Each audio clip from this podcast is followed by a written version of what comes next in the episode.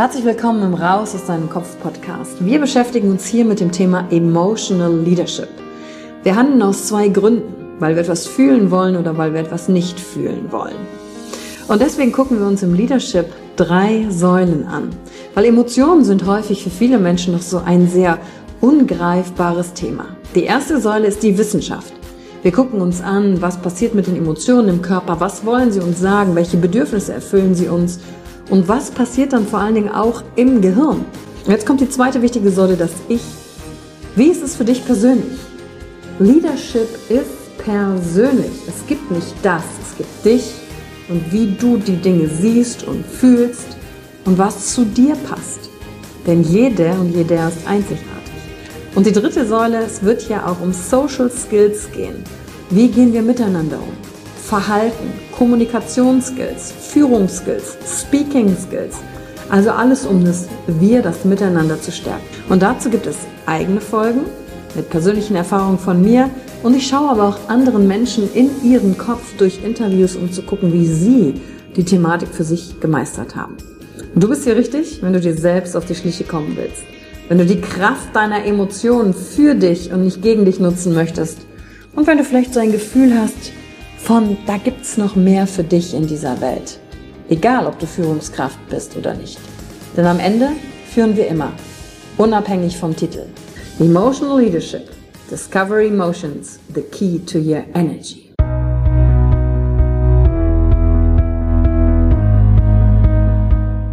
Hallo und herzlich willkommen bei einer neuen Folge von deinem Podcast Raus aus deinem Kopf. Hier holst du dir dein Wissen und deine Inspirationen rund um das Thema emotionale Intelligenz und Kompetenz. Danke fürs Einschalten. Viel Spaß mit der heutigen Folge.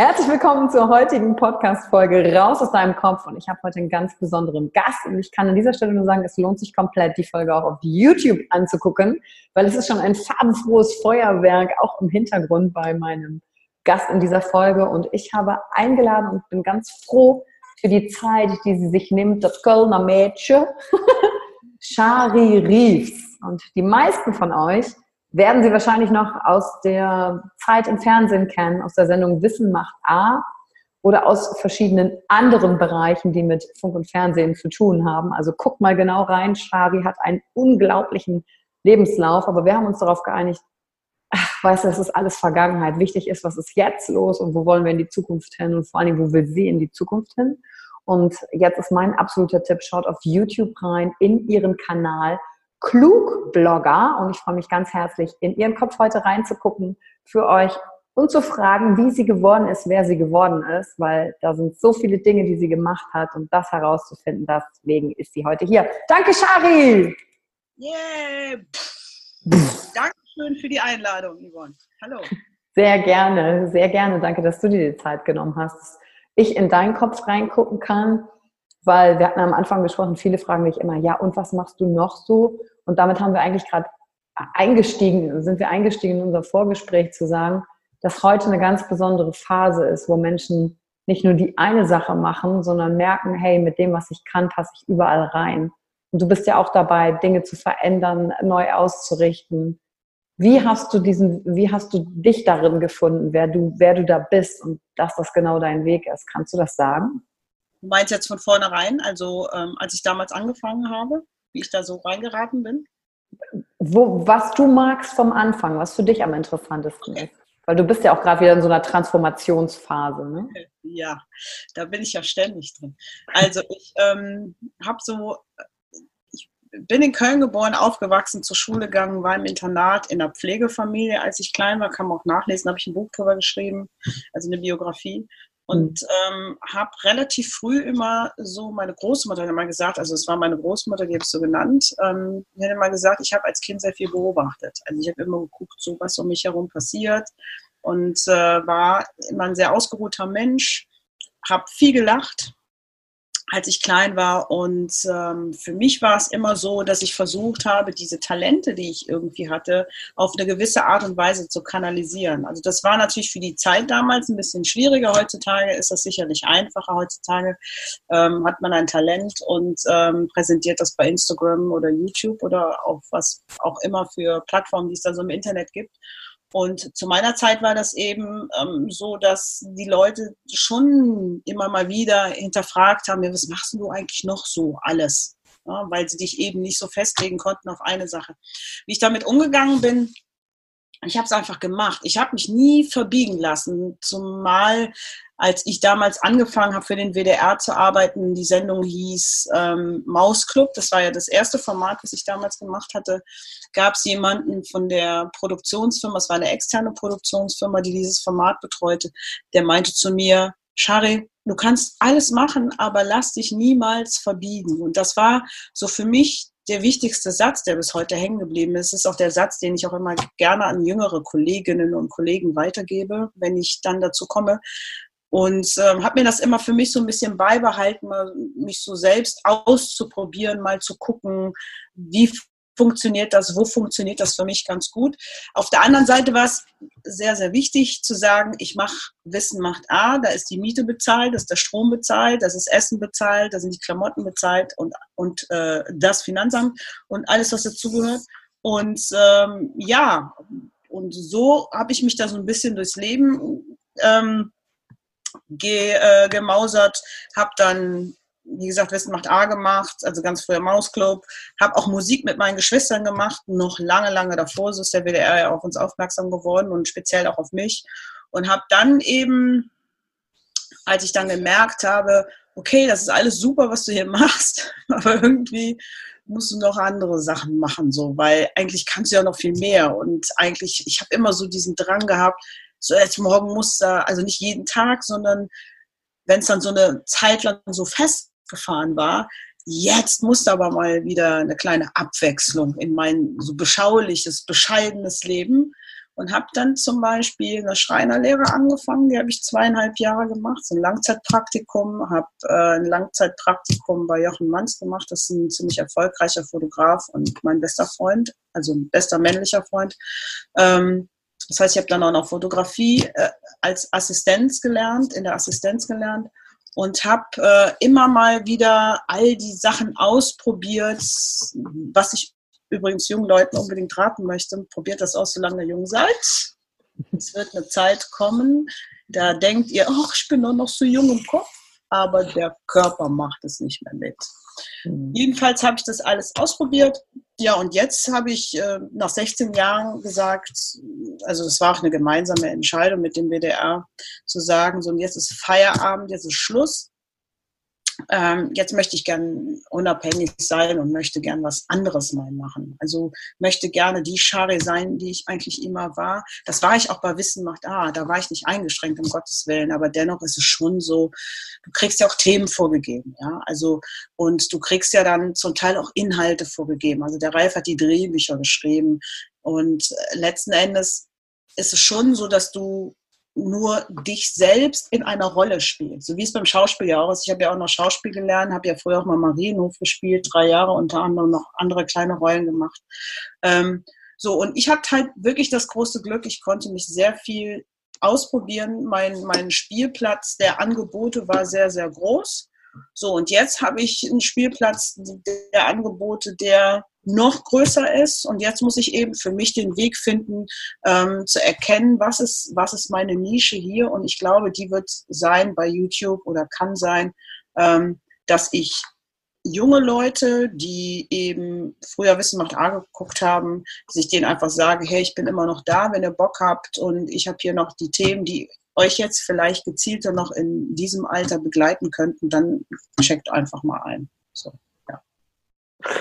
Wahnsinn. Also ich spüre so, ich höre so raus, dass auf jeden Fall so eine, so eine ähm, Ungeduld dich dann auch getrieben hat, weiterzumachen.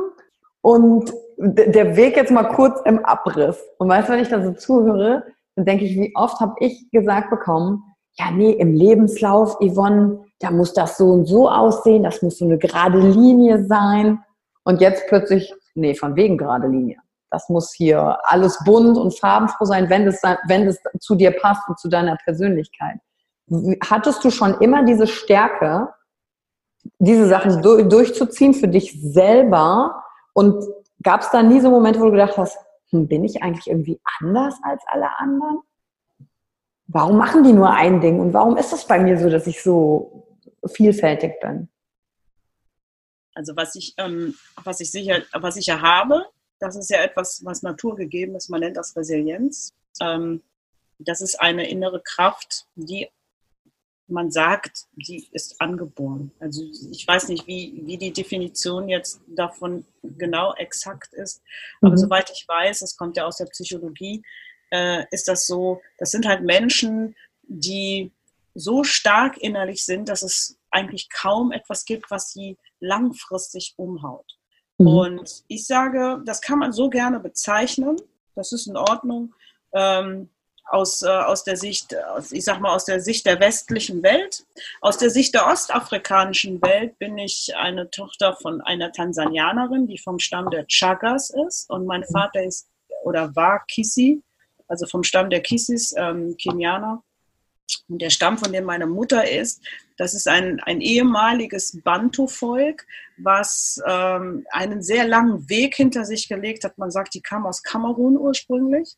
Mhm. Ähm, und die zog es an den Fuße des Kilimanjaros. Und das sind Menschen, die ohnehin schon einen sehr langen Weg hinter sich haben. Es sind Menschen, die sind sehr stark. Also diese Chagas, sagt man, das sind diese Aufrechtgehenden. Das ist ein, ein Tribe in, in Tansania, der, ähm, der Stolz, Würde, Stärke, all diese Attribute ähm, verinnerlicht. Und ich sage, ich bin, man kommt ja nie auf Fremde, man kommt ja immer auf seine Eltern. Und, ne? Die einen finden es gut, die anderen finden es weniger geschmeidig. Also ich bin 50 Prozent meine Mutter und 50 Prozent mein Vater, logischerweise. Und das ist etwas, was meine Mutter, auch wenn wir nicht immer so fein miteinander waren, meine Mutter und ich habe ja auch, das habe ich auch in dem Buch geschrieben, ähm, gibt es doch diese Dinge, die man irgendwann verzeihen muss. Und es gibt die Dinge, die man erkennen muss, die man eben in der Gemeinsamkeit teilt. Und das ist etwas, was ich mit meiner Mutter teile und mit meinem Vater teile ich eben andere Dinge. Und kannst du das sagen? Ähm, ich kenne mich ja mit so Stammesgeschichten, das ist ja für mich eine komplett andere Welt. Ist es so, dass man sagt, äh, ein Stamm hat gewisse Werte, Persönlich Persönlichkeitsmerkmale als Stamm, als Tribe, die sich unterscheiden von anderen, weil die einfach geschichtlich durch andere Dinge durchgegangen sind und damit du entsprechend die Sachen mitgenommen hast? Ja, natürlich. Also die haben, also wenn man so ein bisschen auf die Evolution zurückblickt, das ist ja schon so bei Stämmen, dass die ihre Eigenarten haben, ne? also ihre mhm. persönlichen Eigenarten, ihre persönlichen Verhaltensmuster. Und ähm, die sind ja, die, die haben ja eine völlig andere ähm, Entdeckung ähm, hinter sich als, als es andere haben. Es ist ja wie, wenn man sagt, ich habe ich hab drei Kinder zwei sind gleich und der eine ist vollkommen anders oder die eine ist vollkommen anders, weil sie für sich aus ihrer Wahrnehmung, Wahrnehmung heraus oder er für sich die Welt auf eine ganz andere Art und Weise entdeckt hat. Und so ist es natürlich bei diesen Stämmen auch. Die klucken halt aufeinander, das ist eine Community, die teilen Informationen aus.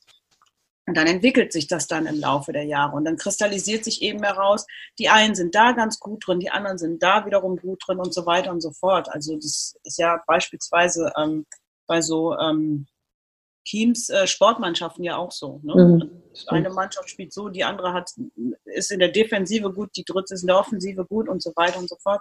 Und so ist das eben ähm, nicht, dass ich da jetzt den Vergleich machen will. Ne? Ich wollte nur damit erklären, wenn Menschen aufeinander kommen, dann entsteht halt eben etwas. Und ähm, dann, dann macht man gemeinsame Entdeckungen und jeder Einzelne für sich macht die Entdeckung und daraus lernt man natürlich auch. Man entwickelt sich eben weiter. Und so ähm, wird das sicherlich auch bei Stämmen sein. Und äh, und bei meiner Mutter ist es so, bei dem Stamm, von dem sie ist, das ist so einer der Stämme aus Tansania, wo man schon eine Hochachtung vor hat, wo man sagt, uh, die Chagas. Und das ist kein großer mhm. Stamm, das ist ein recht kleiner Stamm am Fuße des Kilimanjaros, soweit ich weiß. Also der ist nicht exorbitant groß.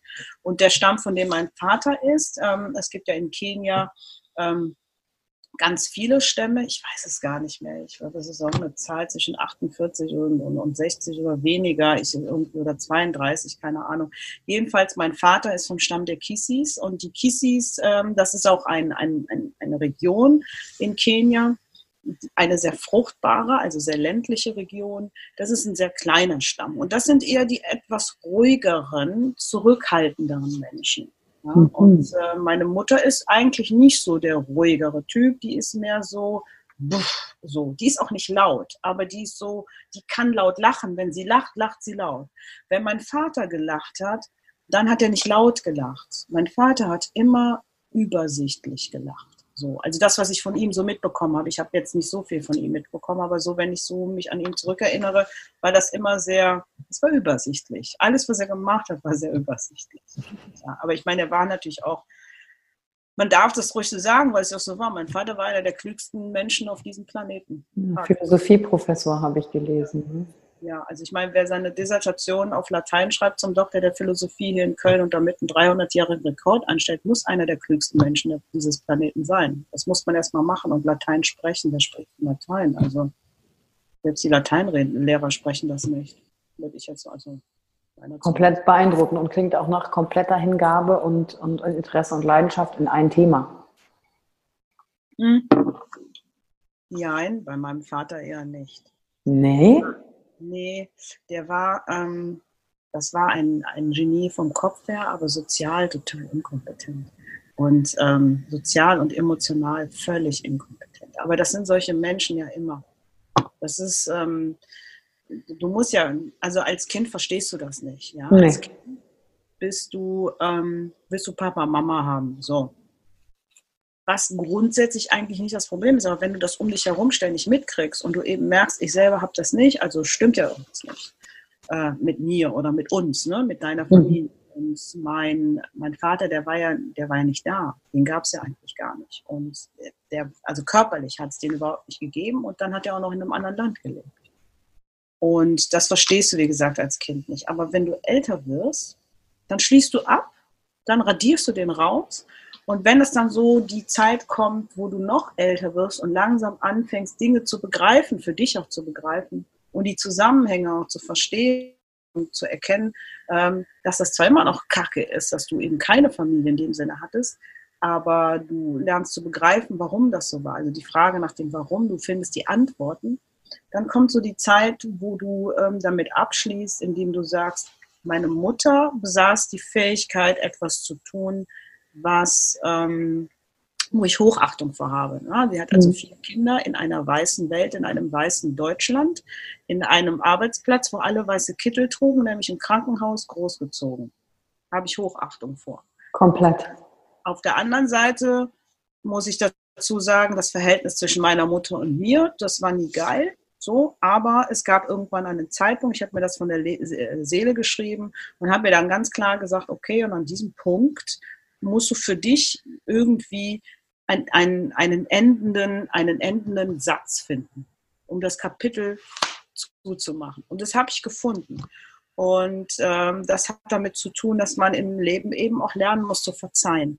Das ist ganz wichtig, weil wenn man anderen verzeiht, verzeiht man auch sich selbst. Kannst du sagen, weil das ist ja so eine Frage, die mich auch viele stellen, ja, wie mache ich das denn? Weil in mir ist halt dieses Gefühl und der Groll und ja, ich weiß das alles logisch und ja, ich habe die Zusammenhänge erkannt. Kannst du sagen, was du konkret gemacht hast? Ich habe rausgehört, du hast geschrieben, dir das von der Seele geschrieben. Hast du so einen Tipp, jemand, der sagt, ich tue mich so schwer, ich möchte so gerne verzeihen und das endlich loslassen? Was kann ich tun? Ja, du musst, glaube ich, also auf meinen Vater bezogen, ähm, ist es einfacher. Deswegen sage ich das äh, vorweg. Mein Vater ist ein Freigeist gewesen.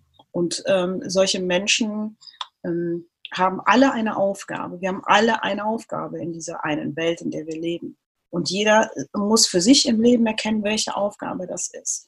Mein Vater hatte diese Aufgabe, ähm, etwas, äh, etwas mit der Welt zu machen, was, äh, wo es auf dieser Grundlage, äh, auf dieser Wissensgrundlage möglich ist, sich da ähm, ähm, partiell was rauszunehmen, ähm, was man im Großen Ganzen verwenden kann, ne? wo es irgendwie weitergeht, weil der einfach schlau war. Der hat Dinge aufgeschrieben, die schlau waren und äh, so wie Forscher. So muss man sich das vorstellen oder Entdecker. So. Dafür hat er gelebt. Und du musst irgendwann begreifen, das ist ein Freigeist. Und diese Familie hätte den so eingeengt, ähm, dann hätte er als Mensch diese Aufgabe nicht, er wäre dieser Aufgabe nicht gerecht geworden.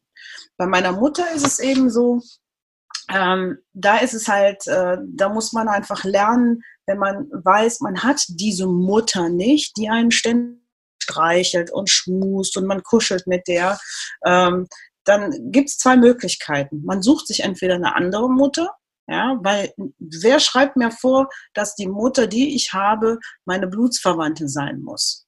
Aber ich muss natürlich irgendwo für mich auch die Erkenntnis haben. Und ja. ich hatte das große Glück, dass ich das verstehen konnte, was da passiert ist, weil ich eben ähm, ich sag mal, die Klugheit meines Vaters geerbt habe und konnte eben ganz gut auch diese Dinge, ich konnte diese Dinge sehr gut trennen. Also ich war so sozial und emotional kompetent als Kind, dass ich das verstanden habe. Ich habe das begriffen. Ich habe das auch zugelassen, das zu begreifen. Mhm.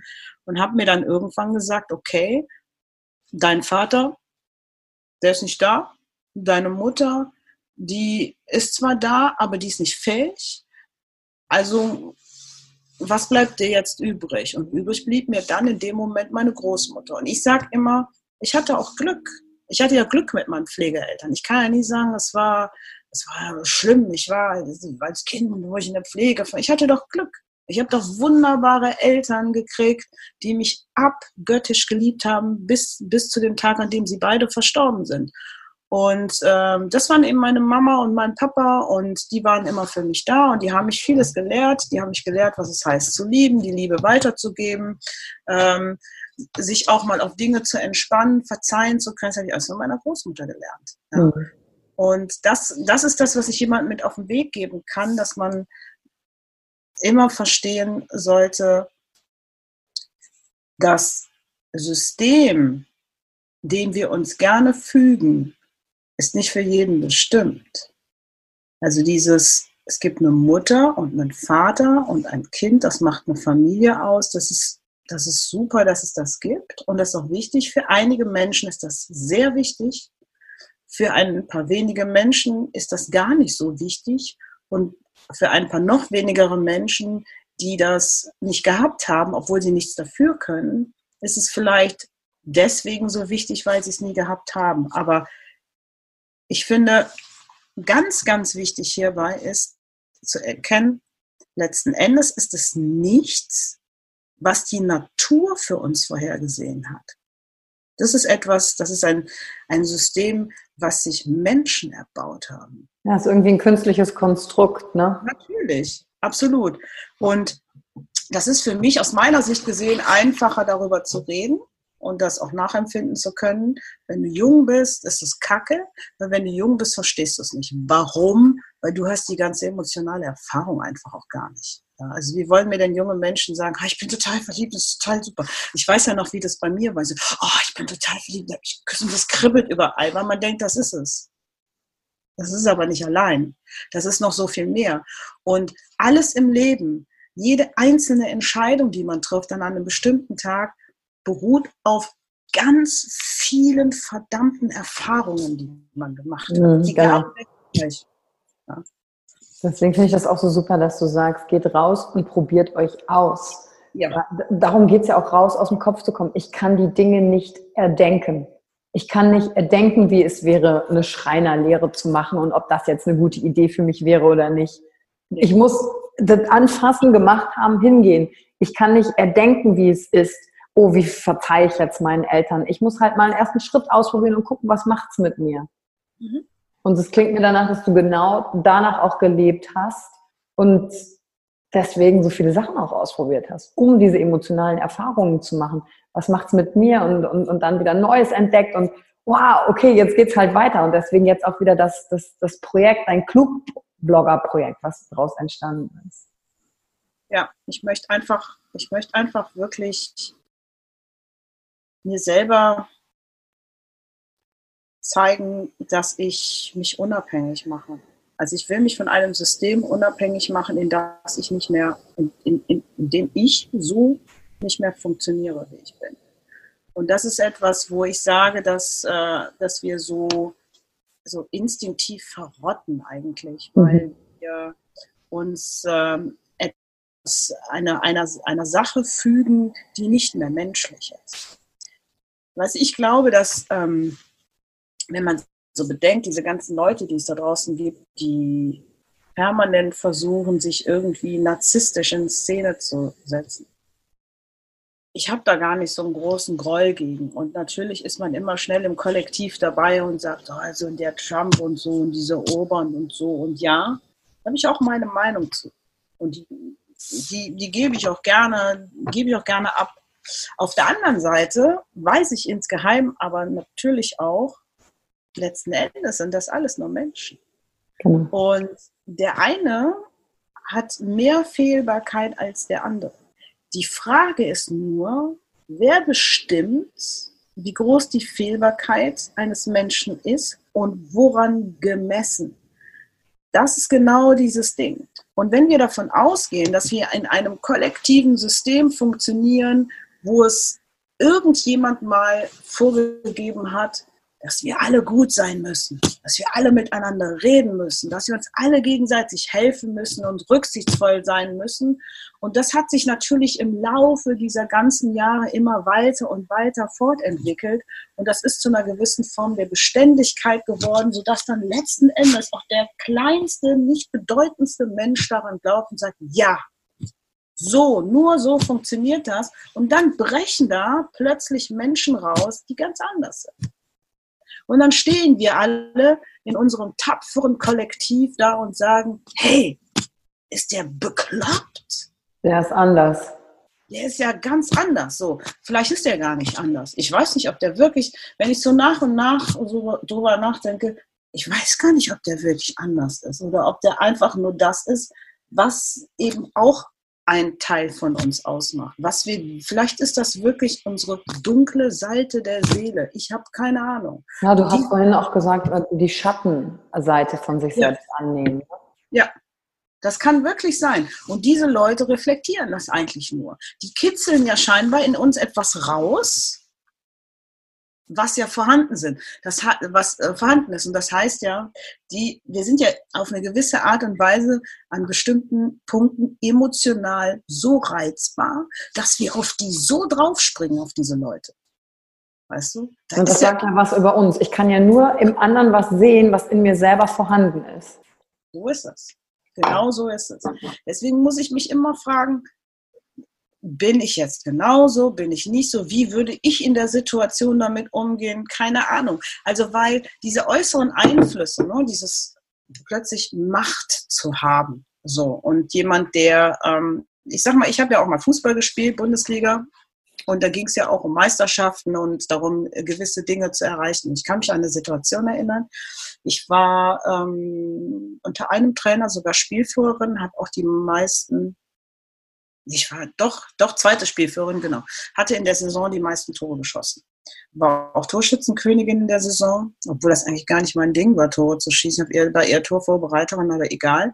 Ähm, jedenfalls, wir spielten immer gut und wir hatten so und so viel tausend irgendwas Minuten kein einziges Spiel verloren. Irgendwie sowas. Oder auch kein Tor kassiert. Ich weiß es nicht mehr. Und dann kommt so die Situation, wo du als Mannschaft aufläufst und so zwei, drei, vier Stammspieler fehlen. Und dann spielst du gegen einen Underdog, wo du früher so, keine Ahnung, 5-6-0 gegen gewonnen hast, so ganz souverän. Und die gewinnen gegen dich. Und du bist eigentlich in einer Situation, du stehst auf diesem Platz und sagst, ich bin die geilste Sau der Welt, ich habe doch hier jedes Spiel gewonnen und so. Trainer, wo ist denn eigentlich der Reiz jetzt noch? Wir sind doch super. So wie wir sind, sind wir super. Und du verlierst dieses eine Spiel gegen diese Underdogs. Und plötzlich findest du dich in einer Situation wieder, und jetzt kommt, die du gar nicht kennst. Du kennst die Situation nicht zu verlieren, weil du die ganze Zeit gewonnen hast. Und das beflügelt einen so dermaßen immer zu gewinnen, so abzuheben vom Boden und so weit weg zu sein von der Realität, dass du in der Situation eigentlich plötzlich so eine Unruhe gekriegt hast. Wir hatten so eine Unruhe dann in der Mannschaft, als wir dieses 1-0 gefangen haben. Wir haben das Spiel auch verloren. Mhm. Das war eigentlich auch ganz gut so, weil wir dann wach geworden sind.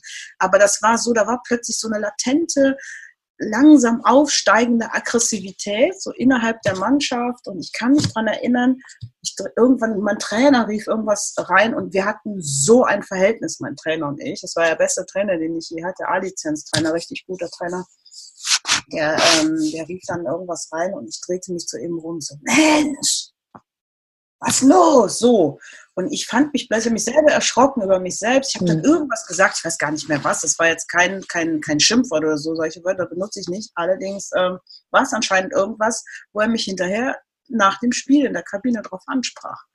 Und äh, was ich damit sagen will, ist, dass man glaubt, man hat sich so sehr unter Kontrolle. Und ähm, ich würde das nie machen. Und es ist immer einfach zu sagen, ich würde das nie machen. Ja. Aber das ist das Gleiche. Hast du schon mal Migräne gehabt? Hast Nur Kopfschmerzen, mal... Migräne nie. Dann weißt du nicht, was Migräne ist? Nein, weiß ich nicht. Also kannst du da nicht drüber reden, richtig? Nee. So. Ich kann nur sagen, was ich an Freunden gesehen habe, die das haben. Aber wie sich das anfühlt. Weiß, genau. Und das genau macht den Unterschied. Ich habe etwas gesehen, von dem ich glaube zu wissen, wie es sich anfühlt und deswegen urteile ich darüber. Und das ist das, was wir tun. War das jetzt zu kompliziert? Nee, das macht komplett Sinn. Und äh, auch, auch danke, dass du diese Geschichte geteilt hast mit diesem Verlust. Ähm, ich habe in einer der Coaching-Ausbildungen ging es um eine Situation, als Brasilien irgendwie äh, 7 zu 0 verloren hat. Und die waren da, also in der Weltmeisterschaft, das ist noch gar nicht so lange her, und das ganze Land war gelähmt, weil in deren Kopf kein Platz war für, es besteht die Möglichkeit, dass wir auch verlieren können. Mhm. Und dadurch nicht, also dadurch waren die komplett in ihrem Kopf gefangen, konnten nicht mehr reagieren auf dem Spielfeld und haben dann natürlich so haushoch verloren, weil die in der Vergangenheit feststeckten, in ihrem Kopf dieser Gedanke, ja, aber wir haben doch recht, wir, wir gewinnen doch, wir haben doch nie verloren, wie kann denn das jetzt sein? Anstatt zu sehen, ey, es passiert aber gerade, es passiert gerade, es ist vor deinen Augen und da kannst du nicht mit dir verhandeln, das kannst du nicht schönreden, es passiert. Und ich glaube, was da passiert und mit dem, was du gerade geschildert hast, das übertragen auf das Leben. Wie gehe ich mit Situationen um? Wie gehe ich mit Menschen um? Verhafte ich in meinem Kopf an einer Vorstellung? Erkenne ich es, dass es die Vorstellung ist? Und stelle ich mir auch mal die Frage, wo kommt eigentlich meine Vorstellung her? Und bin ich dann noch in der Lage, die Person, die mir gegenüber ist, wirklich zu sehen als Mensch, der er ist? Und dann sind wir in diesem Bereich der, der Vergebung, des Loslassens, zu wissen, es gibt diese eine Aufgabe, wie bei deinem Vater, der ein Freigeist ist. Da gibt es total viele Parallelen, wie plötzlich wieder alles zusammenpasst. Mhm. Absolut. Ich habe das damals im Flieger gesehen, dieses Spiel. Dieses äh, brasilianische Spiel, weil ich auf dem Weg nach Brasilien war. Ähm, nein, ich glaube, ich war auf dem Weg von Brasilien wieder zurück. Egal. Jedenfalls, ich weiß genau, was du meinst. Dieses äh, nicht damit eigentlich immer nur so zu fokussiert sein auf die Dinge, die, die, äh, die wir uns vorher schon in unserem Kopf ausgemalt haben. Und das andere völlig außer Betracht ziehen. Ähm, das ist schwierig, aber schau, das ist genau der Instinkt oder das, der, der, dieser, dieses, ein Teil unseres natürlichen Instinktes, was uns in der westlichen Welt völlig verloren gegangen ist. Komplett verloren gegangen. Es ist, als wären wir betäubt ja, wir sind auch total betäubt. Und wenn du, weißt du, du mit dein, du hast halt deine Erfahrung auch mit deinem Coaching etc. pp gemacht und du weißt natürlich auch ganz, du kannst ja so tief in die Sphäre eintauchen, dass du einfach Dinge für dich auch sehr gut analysieren kannst und auch erkennen kannst, so in der Komplexität, wie es da draußen passiert. Jetzt musst du aber davon ausgehen oder jetzt kannst du mal davon ausgehen, dass es natürlich ganz viele Menschen gibt, die das äh, nicht nur nicht können, sondern das niemals in Erwägung gezogen haben, so tief da in die Analyse reinzukrachen. Ja? Und ähm, das heißt mit anderen Worten, dass das System, dessen Teil wir ja sind, weil es sonst gar keins geben würde, das macht uns so phlegmatisch, dass wir überhaupt nicht merken, dass, dass, ähm, dass im Grunde genommen wir uns abhängig machen oder es natürlich schon längst sind, ähm, aber eben abhängig in, in, in, im Sinne von einer Sucht. Wir sind alle süchtig irgendwie. Wir sind, wir sind entweder süchtig nach einem bestimmten Gefühl, ne, also nach diesem, diesem, dieser, diesem Moment des Besserfühlens oder immer Gutfühlens. Mhm. Ähm, wir sind süchtig, uns mit, äh, mit Werten ähm, im materiellen Sinne zu überhäufen. Ähm, wir sind vielleicht süchtig nur nach Essen, aber wir haben in, in der Häufigkeit meistens einen einzigen Fokus, den wir, den wir anstreben als Menschen. Und das ist ganz gefährlich, weil wenn der Mensch so weit ist, dass er wirklich einen Fokus nur noch in eine Richtung hat. Es ist egal, was es ist, ob es jemand ist, der gerne isst oder jemand ist, der gerne lacht oder lassen wir das mal außen vor, aber Dinge, die, die jetzt ähm, in der Masse gesehen negativ für den Menschen sind, sowohl körperlich als auch seelisch.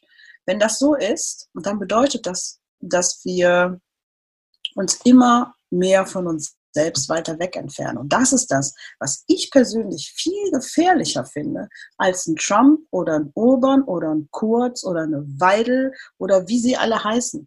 Weil diese Menschen, das sind die, die ähm, einfach gemerkt haben, dass sie diese Komplexität, von der ich gerade eben gesprochen habe, überhaupt nicht mehr begreifen. Die begreifen das gar nicht. Die sind so mhm. weit weg, die kapieren das überhaupt nicht. Und das ist die, das ist die Angst, die, das sind so, so, die sind so aus diesen Gruppen heraus, die es ja gibt. Ja, es gibt so, so Gruppen von Menschen, die genau diese Angst für sich innen drin schüren. Und die brechen daraus, weil sie sich trauen zu sagen, hey Leute, ich habe euch verstanden. Ja, ich sehe es genauso wie ihr, aber ich sage das jetzt mal ganz laut und wenn ihr Bock habt, könnt ihr uns folgen oder lasst es bleiben. Das sind Ängste. Das ist ein, ein System, was uns zerquetscht was uns emotional und sozial so sehr in die, wie der Boxer so schön sagt, in die Ecken drängt, dass wir den Weg zur Mitte nicht mehr finden. Mhm. Hast du für dich, kannst du für dich sagen, wie behältst du deine Mitte bei? Weil ich merke ja auch, es gibt Momente, da bin ich bewusster und es gibt welche, da merke ich, huh, jetzt habe ich, jetzt war ich gerade nicht bewusst. Also es ist manchmal so, okay, ich habe dann die Mitte, manchmal verliere ich sie wieder, dann komme ich wieder zurück und verlierst wieder, dann komme ich wieder zurück. Hast du irgendwas für dich, was du tust, dass du bei dir bleibst? Also ich habe ja, ähm, ich bin ein, ich würde sagen, ein in sich sehr runder Mensch. Also ich habe meine Mitte. Ich habe auch, ich, ähm, ich übe auch Achtsamkeit und Rücksicht. Das ist ja jetzt total, total angesagt seit ein paar Jahren, dieses Thema mit der Achtsamkeit. Das muss mir keiner erzählen. Das mache ich alle schon ewig. Bin, das ist, so bin ich. Ich bin der Mensch, der es tut. So, bam. Ähm, ich bin immer rücksichtsvoll. Ich sage immer Danke. Deswegen kann ich im Grunde genommen das, was du gerade gefragt hast, so eigentlich gar nicht beantworten, mhm. weil ich mich nie anders gefühlt habe, um das beantworten zu können. Ne? Also, verstehst du was? Also, ja, das, das ist ja schon eine Antwort, weil es okay. gibt Menschen wie dich, die müssen das nichts dafür tun, sondern da ist es so natürlich gegeben. Und darum geht es mir auch genau herauszufinden, hey, ist es alles möglich? Äh, wenn du nichts dafür tun musst, wenn du jetzt gerade diesen Podcast hörst und bei dir ist es genauso wie bei Shari, zu sagen, ach krass, manchmal kann es auch einfach leicht sein und ich kann das schon und das muss nicht ein Bereich sein, der schwer ist. Und für sich zu akzeptieren, oh, das ist Teil meines Seins, ach, es darf auch mal leicht sein, weißt du, so. Deswegen, perfekte Antwort. Super. Hast du, weil du von der Aufgabe im Leben gesprochen hast, mhm. weißt du, was deine Aufgabe im Leben ist? Hast du dir gefunden? Ja. Das Leben, das ich führe, ist meine Aufgabe. Weil, weißt du, letzten Endes geht es ja in erster Linie immer darum, sich selbst sehr nah zu sein, damit man anderen Menschen nah sein kann. Mhm. Und ich bin bei dem, was ich tue und bei den Menschen, die ich um mich herum habe, die ich liebe und die mich lieben, ähm, bin ich da ganz nah dran. Und ähm, das ist für mich, äh, das war aber immer schon so. Also ich wollte bei, bei, auch beim Fernsehen nie ich brauchte nie eine Samstagabendsendung 8 Uhr. Und ich brauche auch diese Aufmerksamkeit nicht mit 100.000 Autogramme schreiben und Fotos machen. Ich mache das alles echt sehr, sehr gerne. Ähm, und ich kann das auch nachvollziehen, dass man das machen möchte mit jemandem, den man bewundert oder den man für besonders erachtet oder wie auch immer. Mhm. Das heißt aber nicht, dass die Person, die das dann macht, das auch geil findet. So. Mhm. Und ich äh, bin halt jemand, der auch immer bei Konzerten und so, du wirst mich selten in der ersten Reihe in der Mitte finden. Ähm, ich will jetzt nicht sagen, ich brauche das nicht, weil das klingt immer so, ja, ich bin so besonders, ich brauche das eigentlich gar nicht, ähm, sondern ich will das auch gar nicht. Ich fühle mich da nicht wohl. Ähm, und das hat auch nichts mit Ängstlichkeit oder also mit Ängsten oder sonst was zu tun, sondern es gibt Menschen, die sind so narzisstisch und so selbstverliebt, die gehören auch dahin. Die fühlen sich da auch wohl. Also nur diese ganzen großen Künstler, fangen wir bei Michael Jackson an, über Madonna, Britney Spears, Helene Fischer, die haben ja alle was Narzisstisches. Wer das nicht hat, der nicht so ein Stück weit selbst verliebt, ist ja gar nicht so erfolgreich. Wie soll denn das gehen? So. Und ähm, ne, Narzissmus muss ja auch nicht immer negativ sein. Narzissmus ist ja auch was Positives. Das hilft, es ist ja auch eine Charaktereigenschaft, die mir bei dem hilft, was ich letzten Endes da ausübe in, in, in meinen beruflichen Fähigkeiten oder Möglichkeiten. Bei mir ist es eben nicht so. Ich bin halt nicht der Typ Mensch, der so narzisstisch ist und so selbstverliebt ist, dass ich da in die Mitte drängen muss, sondern mir reicht dann eben auch die Tatsache, wenn mir dann mal Leute sagen, hey, also so, ich sage jetzt mal, die gleiche Hautfarbe haben, dass so Menschen sagen, hey, wir sind total stolz auf dich. Oder hey, finde es super. Oder danke, dass du das gemacht hast. Oder es kam mal so ein Papa zu mir, aus dem, ich glaube, die waren aus, er kam aus dem Iran, wenn mich nicht alles täuscht. Und meinte dann, weißt du, ich muss dir mal sagen, ich finde es toll, was du machst, weil meine Tochter endlich mal jemanden hat im Fernsehen, mit der sich identifizieren kann. Das sind für mich Dinge, die mhm. wachsen das, das lässt mich wachsen, sowas. Mich lässt das nicht wachsen, wenn einer sagt, boah, geil, er hat ein Bundesverdienstkreuz gekriegt oder Orden gekriegt, äh, das ist voll super und so. Das, ganz ehrlich, den habe ich mir verdient. Punkt. Was soll ich dazu sagen? Ja, komplett unaufgeregt. Es ist, wie es ist. Ja, es ist ja wie es, genau, es ist wie es ist. Und immer dieses, ja, und wissen Sie, und ich habe, was soll der Scheiß? Habe ich mir verdient, habe mir den Arsch aufgerissen. Und das Ding ist ja gar nicht, das geht gar nicht darum, das Teil zu kriegen. Es geht ja darum, dafür zu sorgen, dass man es zurecht bekommen hat. Aber das ist auch wieder ein ganz anderes. Ja, aber dein Ansatz war ja nicht, ich tue das, um das Ding zu kriegen. Nein. Äh, und das ist ja auch der Unterschied, sondern der Ansatz ist ja, ich tue was. Ja. Und dann haben es andere gemerkt und zeichnen sich dafür aus. Aber es war ja nicht der, das Ergebnis, dass du gesagt hast, oh, ich mache das jetzt, weil ich will gern das haben. Also das ist ja nicht so gewesen. Nein, das ist, das ist auf gar keinen Fall ist das so. Aber wie gesagt, mein, mein, ähm, mein Weg für mich, den gehe ich schon. Ich, brauch, ich bin nie an einem Punkt gewesen, wo ich jetzt sage, und so und jetzt heute alles anders komplett verändern. Denn das ist ja so wie dieses, äh, es gibt ja Menschen, die von zehn Leuten die gehen über die Straße und die sind diejenigen, die immer stolpern über irgendwas. So. Und irgendwann an, an einem bestimmten Punkt deines Lebens musst du für dich erkennen, dass es Dinge gibt, die du kannst und die du nicht kannst. Und Dinge gibt, die deine Aufgabe sind, die du zu erfüllen hast und die du nicht zu erfüllen hast. Und das würde ich für mich behaupten, das habe ich schon sehr, sehr früh erkannt. Wie alt warst du, als du das erkannt hast? Ach, ich würde sagen, so Anfang 20. Mhm ungefähr, so ungefähr in dem Alter, so als ich aus der Schule.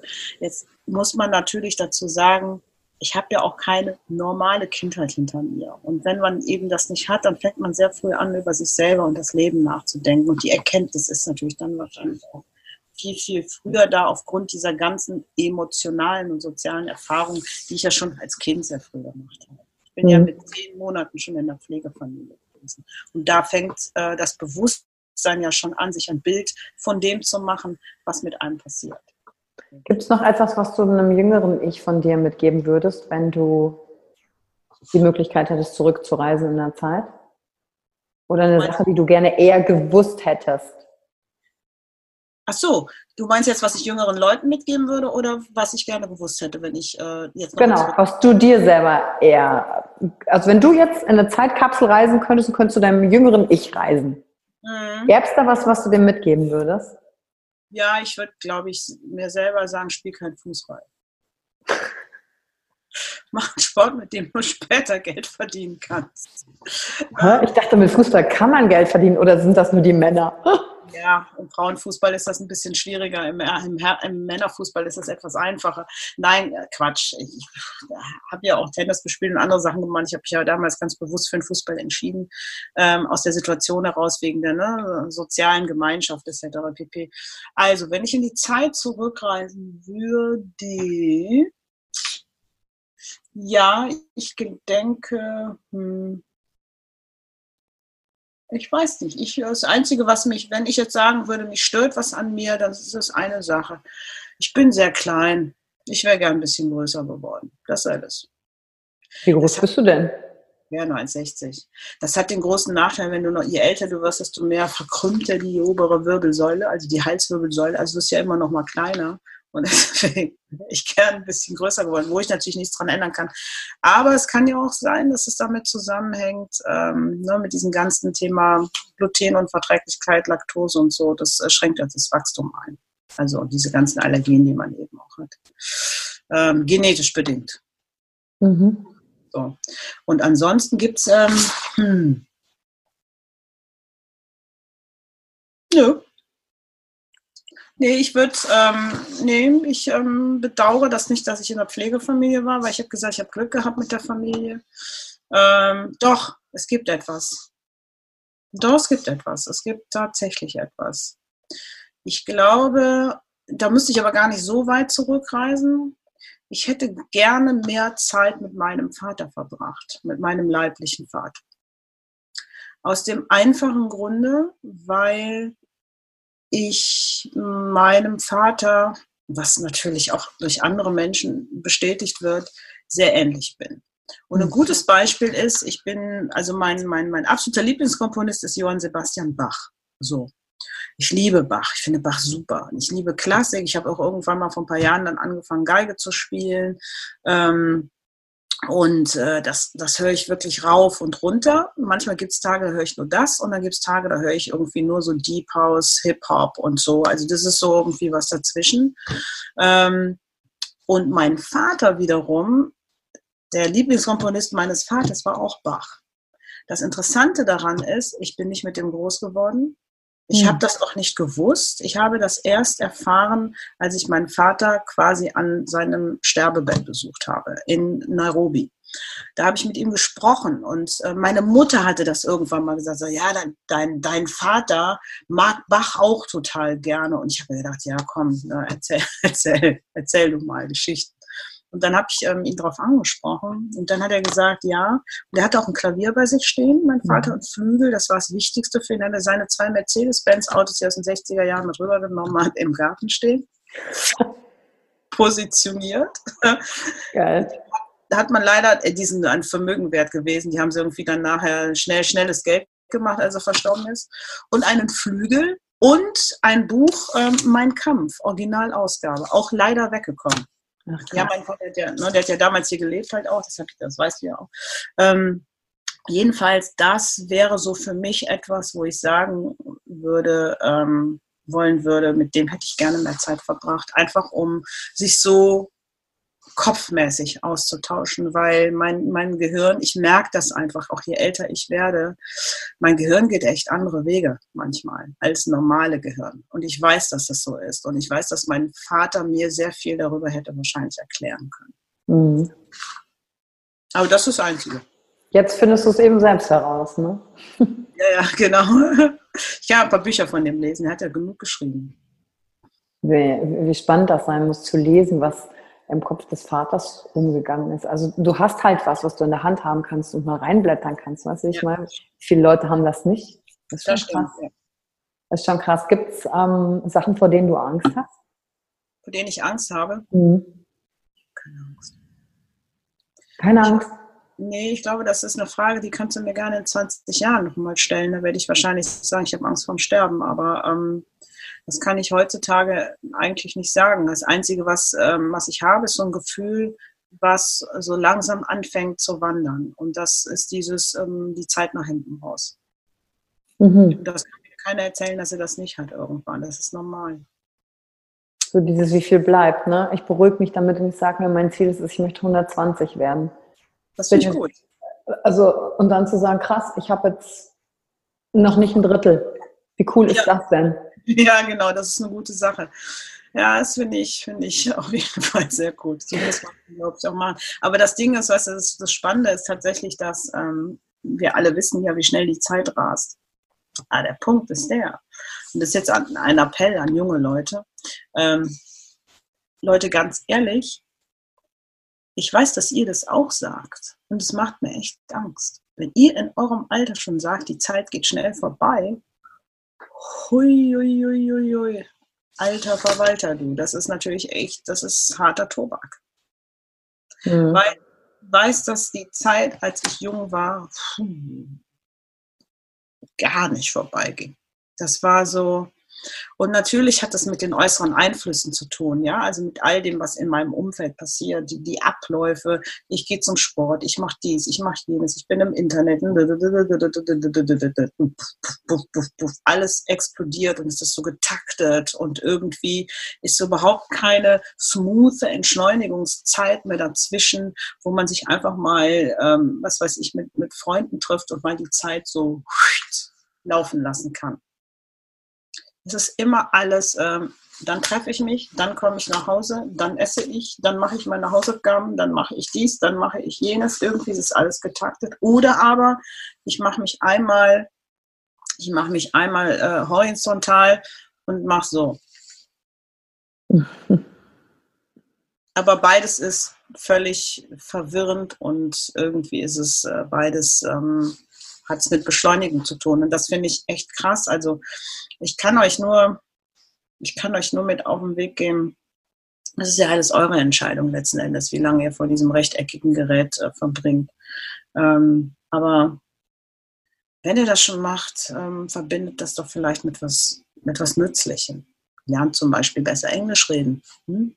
Also was auch immer ihr später macht, es wird mit dieser Sprache irgendwie zu tun haben. Da kommt ihr gar nicht mehr drum rum.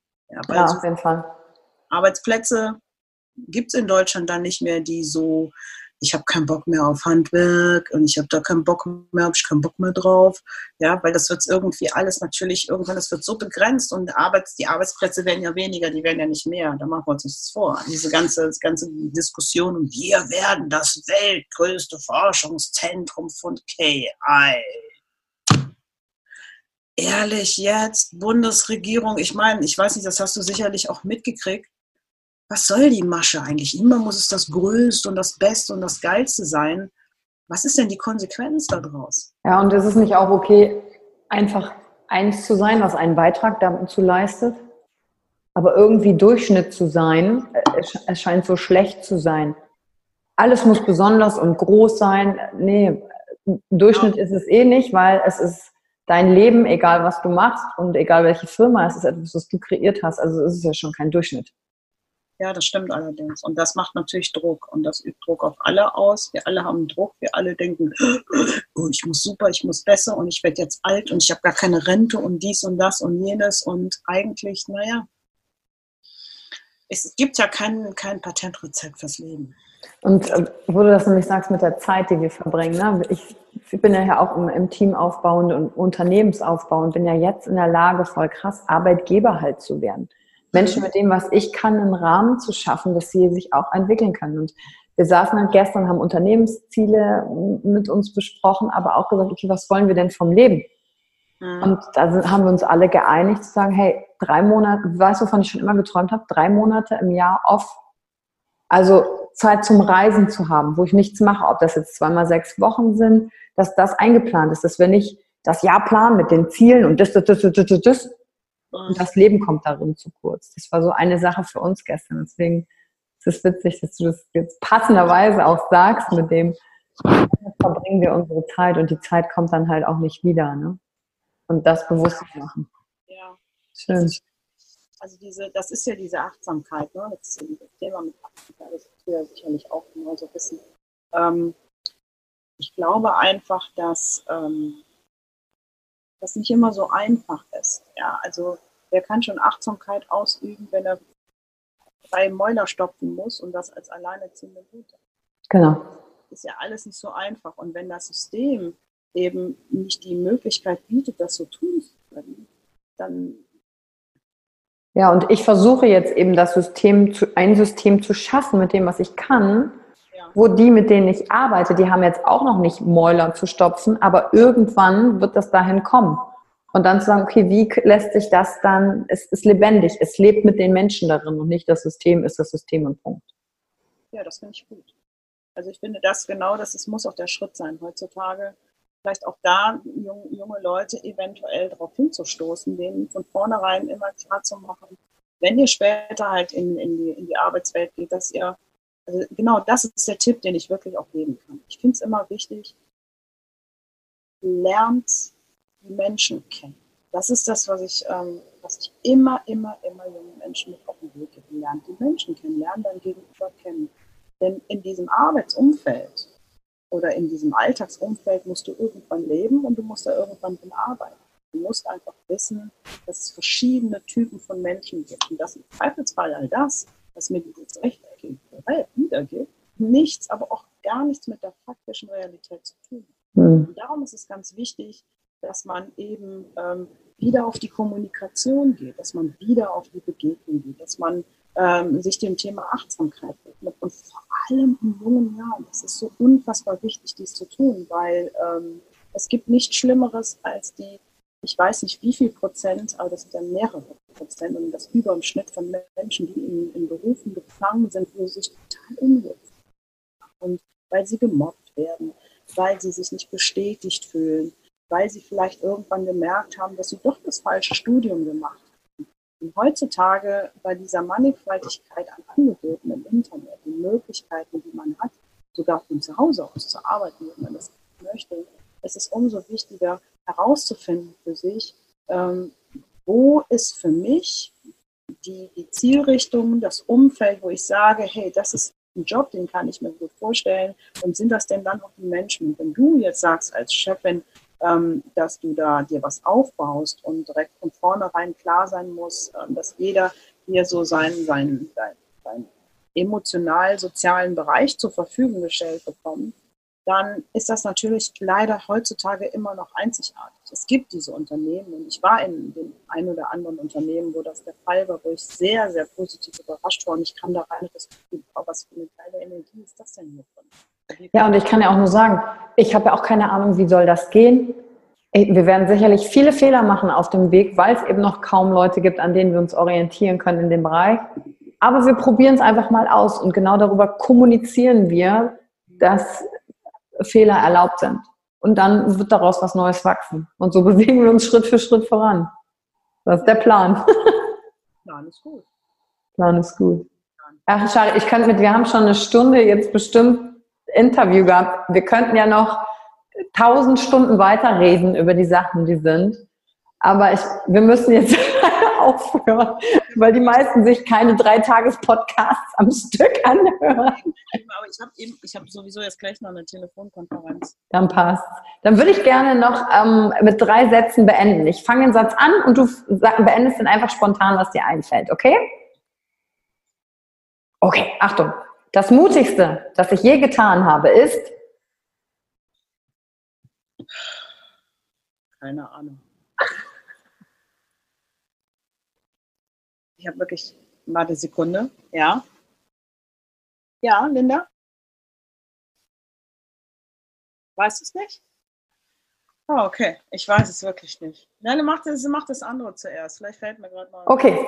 Ähm, peinlich ist mir. Mir ist gar nichts peinlich. Sehr gut. Das kam wie aus der Pistole geschossen. Und ich bewundere an anderen. wenn sie in der Lage sind, dafür zu sorgen, dass man sie spürt. Ja. Schön. Das passt. Ich danke dir. Sehr gerne. Und wenn du jetzt Shari zugehört hast und inspiriert bist und gesagt hast, wow, ich will mehr über diese Frau erfahren, dann abonniere ihren YouTube-Kanal Klugblogger und teile den auch mit dem jungen Volk, was Fragen hat. Und ähm, kommentiert bitte unter den Podcast, was hat dich gerade hier besonders inspiriert, welcher Satz war es vielleicht, der dich zum Denken gebracht hat, weil darum geht's. Das ist, das ist das Futter und das ist das, der Antreiber, was Shari, was du vorhin ja auch geteilt hast, wenn so ein Feedback kommt, hey, du hast meine Tochter inspiriert, das einfach mit uns beiden hier im Podcast zu teilen, dann wissen wir auch, es hat dich heute erreicht. Dankeschön. Danke, Shari, für deine Zeit. Danke dir. Bis dann. Mach's gut. Danke dir. Tschüss. Danke für die Zeit, die du dir heute genommen hast, um dieser Folge zuzuhören. Damit hast du wieder etwas für dich getan, das dir niemand nehmen kann. Und wenn dir etwas aus dem Podcast gefallen hat, bewerte ihn gerne und teile ihn mit anderen Menschen, die dadurch auch wachsen können. Wenn du Fragen hast oder dir eine Folge zu einem bestimmten Thema wünschst, Schreib mir auf Instagram oder Facebook. Ich freue mich von dir zu hören. Deine Yvonne. Danke, dass du dir heute die Zeit genommen hast, reinzuhören. Die Folge hat dir gefallen? Dann lass mir doch eine Bewertung da. Schreib mir auf Instagram auch, wenn du einen Wunsch für eine eigene Folge hast. Und teile die Folge mit jemandem, der dir wichtig ist, wo du denkst, ha, der oder sie könnte davon profitieren. Und wenn du mehr zum Thema Emotional Leadership wissen möchtest, folge einfach den Links in den Show Notes. Ein Einstieg in unsere Welt der Emotionen könnte für dich auch die Emotion Entdeckertour sein. Ich freue mich auf dich und ganz besonders, dass du hier bist.